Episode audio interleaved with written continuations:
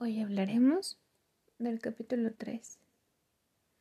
En este capítulo 3 nos deja ver la importancia de que una prueba no va a ser eficiente o la mejor si al final del día no se aplica de manera correcta.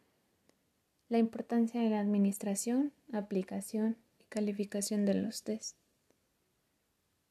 Como ya venimos recordando en dos capítulos anteriores, vamos a ver aquí cómo poder generar una evaluación de manera correcta, es decir, que nos arroje un resultado real.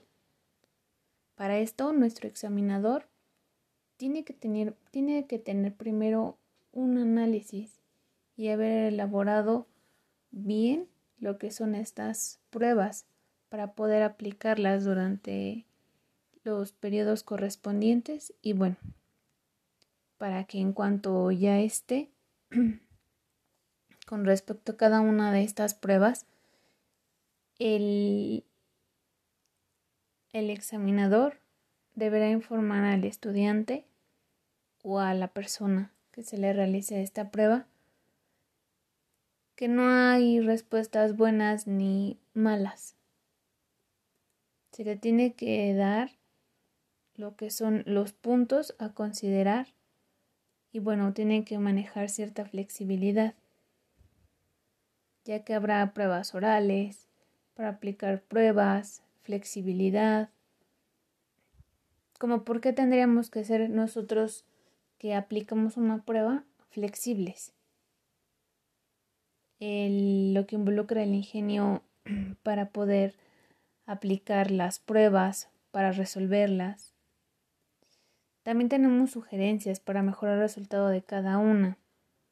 Es decir, nos piden una copia viejita para que podamos hacer pruebas y revisar legítimamente, mm, aplicar a otros estudiantes qué tipo de pruebas suelen administrar al instructor, en fin, ciertos puntos en, en, en específico son nueve, los cuales tienen que ir antes de la prueba Después, durante la prueba, y leer cuidadosamente las instrucciones de cada una para empezar con las preguntas. En prueba de ensayo, las preguntas y fórmulas respuestas sobre el papel.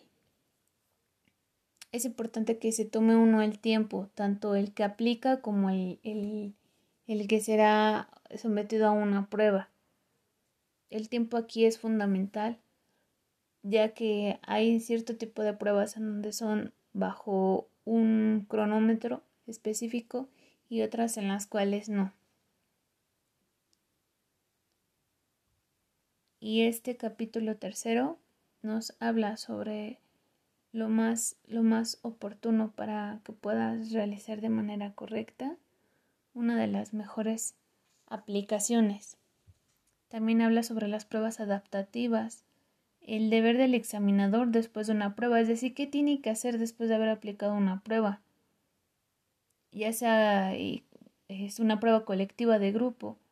Si fuera así, el examinador tiene que recoger los materiales pertinentes, hablamos de folletos, hojas de respuestas, papel, y lápices, etc.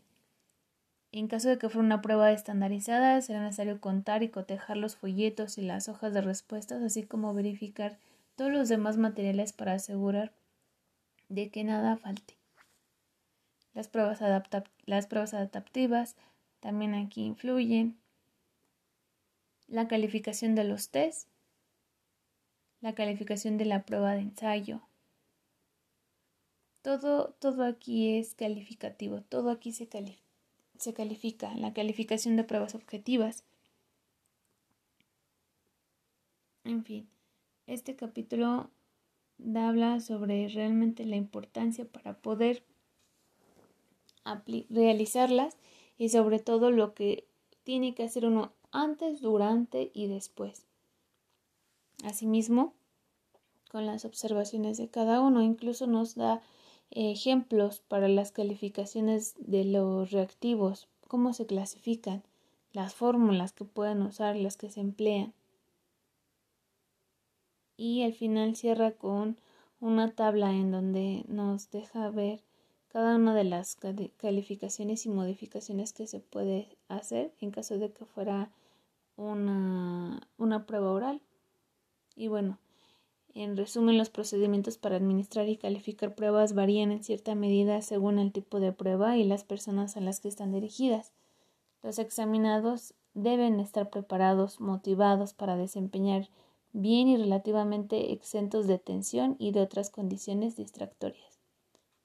Realmente es lo más importante a destacar.